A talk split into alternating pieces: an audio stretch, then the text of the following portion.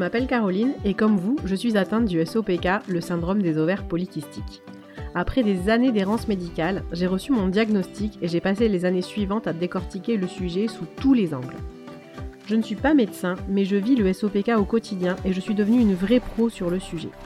Si vous aussi vous êtes convaincu qu'une bonne compréhension du SOPK est la clé pour apprendre à bien vivre avec, si vous aussi vous avez envie de connaître les rouages de votre corps pour apprendre à maîtriser vos symptômes, alors vous êtes au bon endroit. Bienvenue dans la mécanique des cycles, le podcast à l'écoute de vos ovaires. Alors, pour aujourd'hui, je vous ai préparé un petit récap. Donc, c'est un mini épisode, mais ça va être quand même assez dense.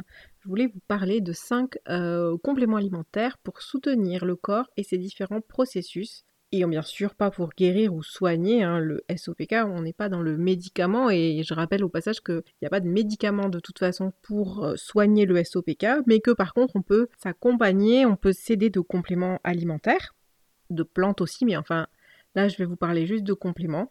Tous ces compléments sont hors prescription médicale, hein, ça veut dire que vous pouvez tout à fait les prendre par vous-même. Vous pouvez être votre propre, propre conseillère, faire vos recherches. Voilà, écoutez, des podcasts et vous renseigner pour choisir ce qui vous convient le mieux. Vous pouvez bien sûr aussi vous faire accompagner. Moi, c'est tout à fait aussi ce que je propose dans mes accompagnements. Les médecins aussi, bien sûr, hein, peuvent vous les conseiller, vous les, prescrire, même si euh, vous êtes finalement pas euh, comme sur une prescription de médicaments. Et je pense notamment parce que ça arrive quand même assez souvent que les médecins prescrivent euh, un complément, mais peut-être pas forcément celui qui est la meilleure, euh, qualité, le meilleur process de fabrication. Donc vous pouvez tout à fait changer de marque. C'est-à-dire quand vous prescrit par exemple des inositols, on va en reparler juste après, mais c'est quand même un bon exemple. On vous prescrit souvent des marques euh, qui ont un peu pignon sur rue, mais qui n'ont pas forcément les meilleures compositions.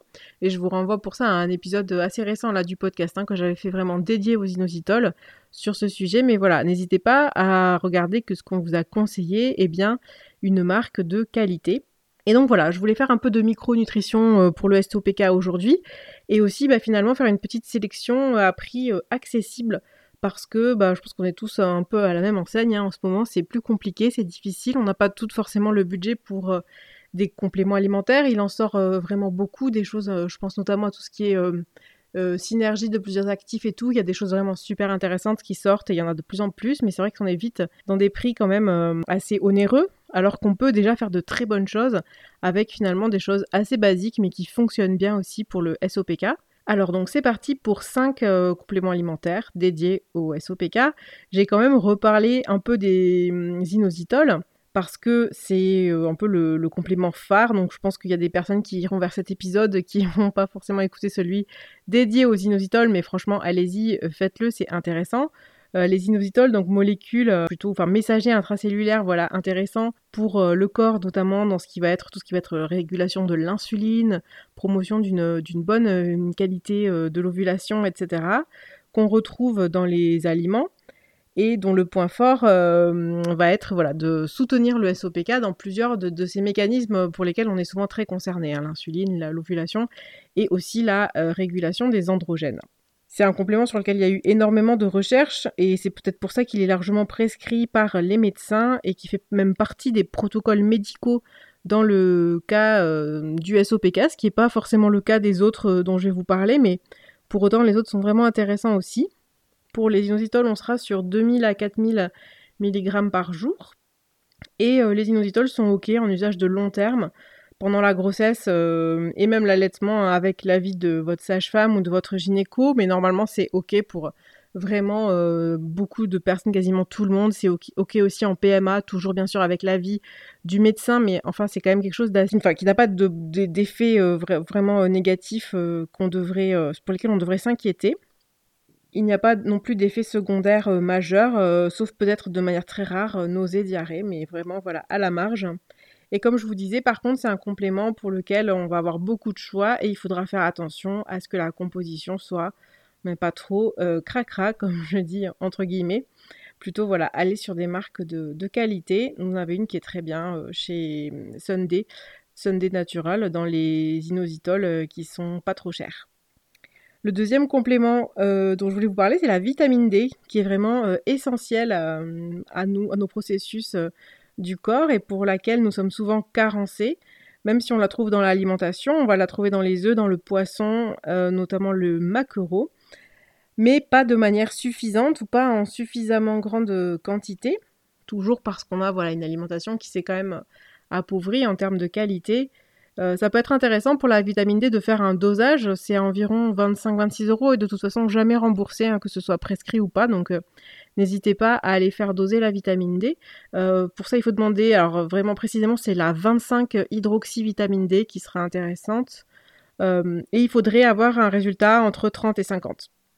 Et souvent, on est quand même bien en dessous de ça de manière générale dans la population, pas seulement les femmes euh, qui ont le SOPK, même si les femmes qui ont le SOPK sont pour le coup particulièrement euh, carencées. C'est quelque chose qu'on revoit très souvent. Elle est, elle est, nécessaire donc cette vitamine D au fonctionnement du corps, euh, par rapport à l'absorption du calcium, ça c'est quelque chose d'assez, on le sait en principe, surtout si certains d'entre vous ont des enfants et que vous en donnez, bah, c'est souvent pour euh, l'absorption du calcium. Mais il faut savoir qu'elle aide aussi à réguler notamment la résistance à l'insuline. Elle aide de manière générale à fabriquer les hormones euh, sexuelles, donc elle participe à la bonne fonction ovarienne, donc très important aussi avec le SOPK. On la synthétise euh, normalement via l'exposition au soleil, hein, via les rayons UV, cette vitamine D, mais là aussi, ben, on s'expose, euh, on s'expose moins parce qu'on vit moins dehors. je ne parle pas de l'exposition euh, vraiment à la plage très forte ou pour laquelle justement on se, on se protège avec les crèmes, mais on vit globalement moins à l'extérieur, on est moins exposé, donc on en synthétise moins aussi. Donc il ne faut pas hésiter hein, dans les moments où justement le, le, soleil est vraiment pas très fort, au printemps, à l'automne, à se mettre un petit peu dehors, voilà, les bras à découvert, euh, bien évidemment sans crème solaire, sans filtre UV, parce que sinon ça marche pas, mais à s'exposer un petit peu au soleil pour profiter des bienfaits euh, des rayons. Ce qui peut euh, interférer en fait euh, avec la synthèse de la vitamine D et le fait qu'on soit carencé, c'est bah, justement cette mauvaise exposition. Donc ce que je viens de dire aussi, l'inflammation chronique, euh, la résistance à l'insuline. Alors là, un peu dans un phénomène finalement auto-entretenu. Hein. On fait de la résistance à l'insuline, on synthétise moins bien la vitamine D et du coup on fait encore plus de résistance à l'insuline. Ça, ce sont des mécanismes que maintenant je pense vous connaissez. Troisième euh, supplément, complément alimentaire qui est très intéressant, c'est le magnésium un complément qui est vraiment phare dans la hum, santé globale du cycle et la santé de la femme, et pour lequel on est souvent carencé également. Dans l'alimentation, on va trouver du, magnésium pardon, dans la famille des noix, dans les hum, végétaux, euh, végétaux, les légumes verts. Euh, et ça va être vraiment une aide très très forte, le magnésium, à la lutte contre le stress. Et il faut savoir que le corps, en fait, consomme entre guillemets plus de magnésium à cause du stress de la vie, moderne, ce stress dont je vous parle aussi souvent, hein, de ce stress de, un peu constant et finalement on pourrait dire aussi de bas grade qui est toujours là dans notre vie, notre vie moderne, notre vie un peu compliquée. Et le magnésium en fait apaise, hein, il va aller travailler au niveau de l'axe hypothalamo-hypophysaire, euh, même surrénalien. Euh, celui qu'on appelle en anglais le HPA axis, donc voilà cet axe là qui est un peu l'axe de la gestion du stress euh, le magnésium aussi va venir euh, soutenir la, la production d'insuline dans, le bon sens, ne pas euh, faire qu'on entre en résistance à l'insuline.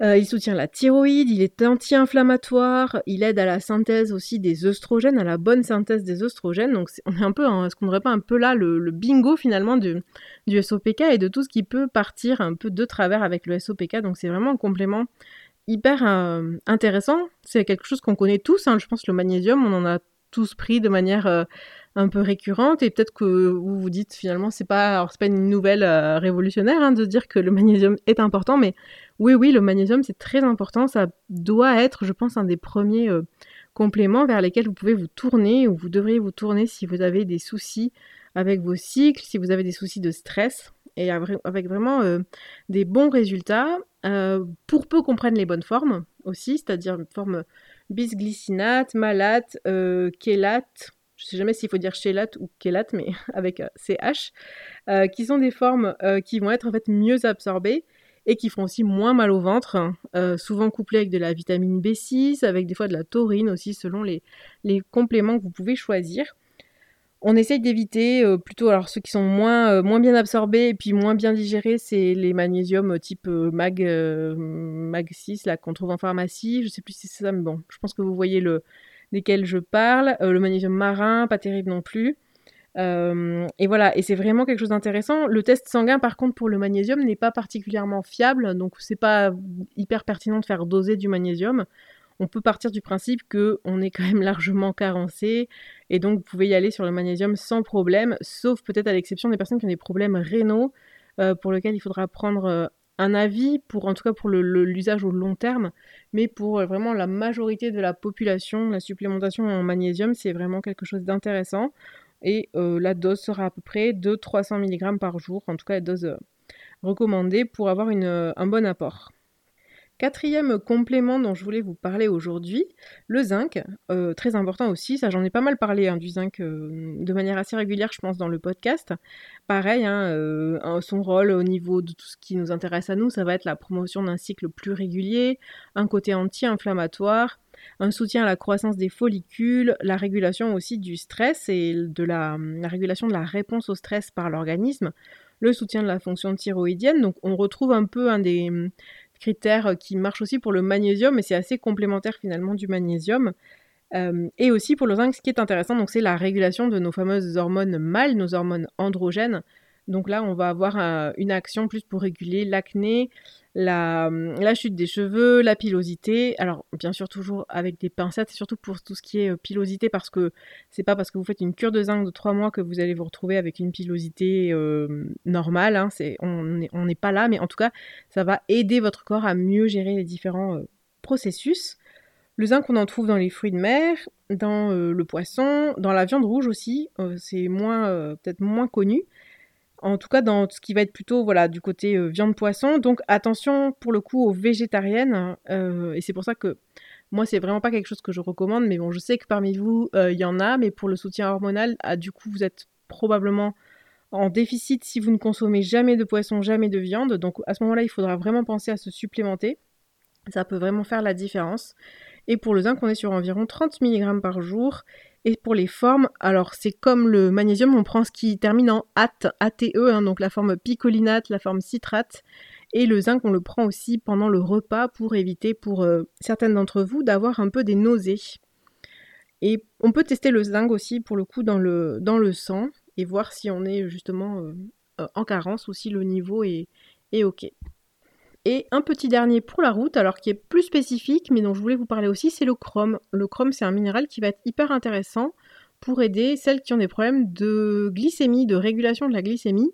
C'est aussi, je vous en parle aussi parce que c'est pas très cher le chrome par rapport à d'autres, compléments, d'autres plantes. Euh, et ça peut vraiment venir aider celles qui sont en résistance à l'insuline du coup et qui ont des problèmes euh, voilà, autour de insuline glycémie. Venir un peu euh, aider, à, aider le corps à travailler, à bien fonctionner. Donc vous allez le trouver sous différentes formes, notamment les ampoules qui sont pas mal. Ou sinon à, peu près être à maxi 40 microgrammes par jour de, chrome. Et euh, on peut avoir avec le chrome, ce qui est intéressant, une action ciblée euh, pour celles qui ont l'appel du goûter, là, très très fort, très très sucré, vers, euh, vers 15h30, 16h. Ne pas hésiter à prendre une ampoule ou une dose de chrome à ce moment-là, pour, vers 15h30, peut-être pour anticiper un peu, pour aider euh, la régulation de la glycémie, limiter cet appel fort du sucré. C'est aussi quelque chose que je recommande euh, assez souvent. Voilà, bah écoutez, avec ces 5 euh, compléments alimentaires, je pense qu'on est déjà pas mal. Vous êtes voilà, sur des choses qui sont assez basiques, vers lesquelles vous pouvez aller de manière assez autonome. Et j'espère que ça vous donnera quelques pistes pour ben voilà, accompagner au mieux certains symptômes du SOPK. Merci à vous toutes d'avoir écouté cet épisode de la mécanique des cycles jusqu'au bout. Retrouvez-moi sur le compte Instagram du podcast, at la mécanique des cycles, et n'hésitez pas à venir me dire ce que vous en avez pensé. Si vous aimez la mécanique des cycles, vous pouvez laisser au podcast une très bonne note et un commentaire sur Apple Podcast, Spotify ou sur votre plateforme d'écoute préférée.